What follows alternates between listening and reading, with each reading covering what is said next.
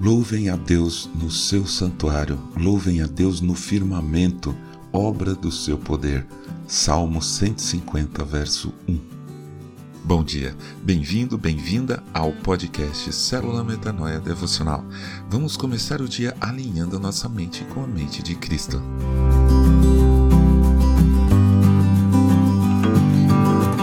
A primeira lei de Newton, também chamada lei da inércia, diz que um corpo, um objeto, qualquer coisa, se estiver sujeito a uma resultante nula de forças, vai permanecer fazendo o que estava fazendo. Ou seja, se ele estiver parado, vai continuar parado. Mas se estiver se movendo, vai continuar se movendo na mesma velocidade e para a mesma direção. Isso é inércia. Isaac Newton, físico e matemático que enunciou essa lei, viveu entre 1643 e 1727 e foi um dos maiores cientistas da humanidade.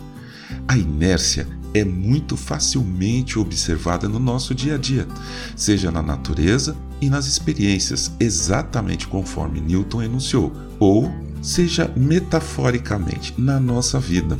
Se ficamos sem fazer nada durante um tempo, temos a tendência de permanecer sem fazer nada.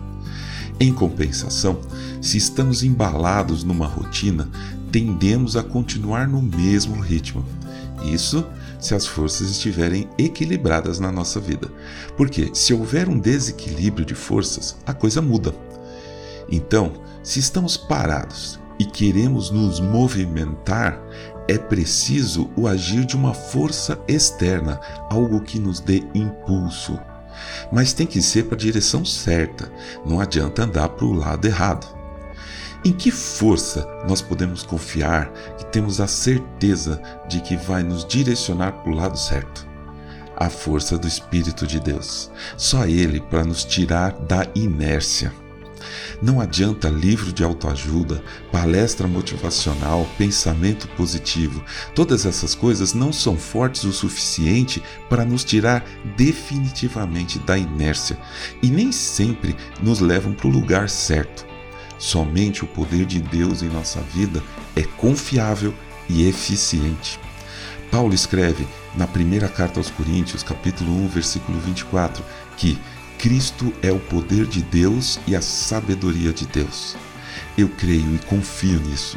Então, que Jesus seja a força, o poder que vai nos tirar da inércia. Se estivermos parados, que haja movimento. Se estivermos caminhando, que Ele nos dê mais velocidade e para a direção certa. Que seja assim hoje e sempre nas nossas vidas. Amém.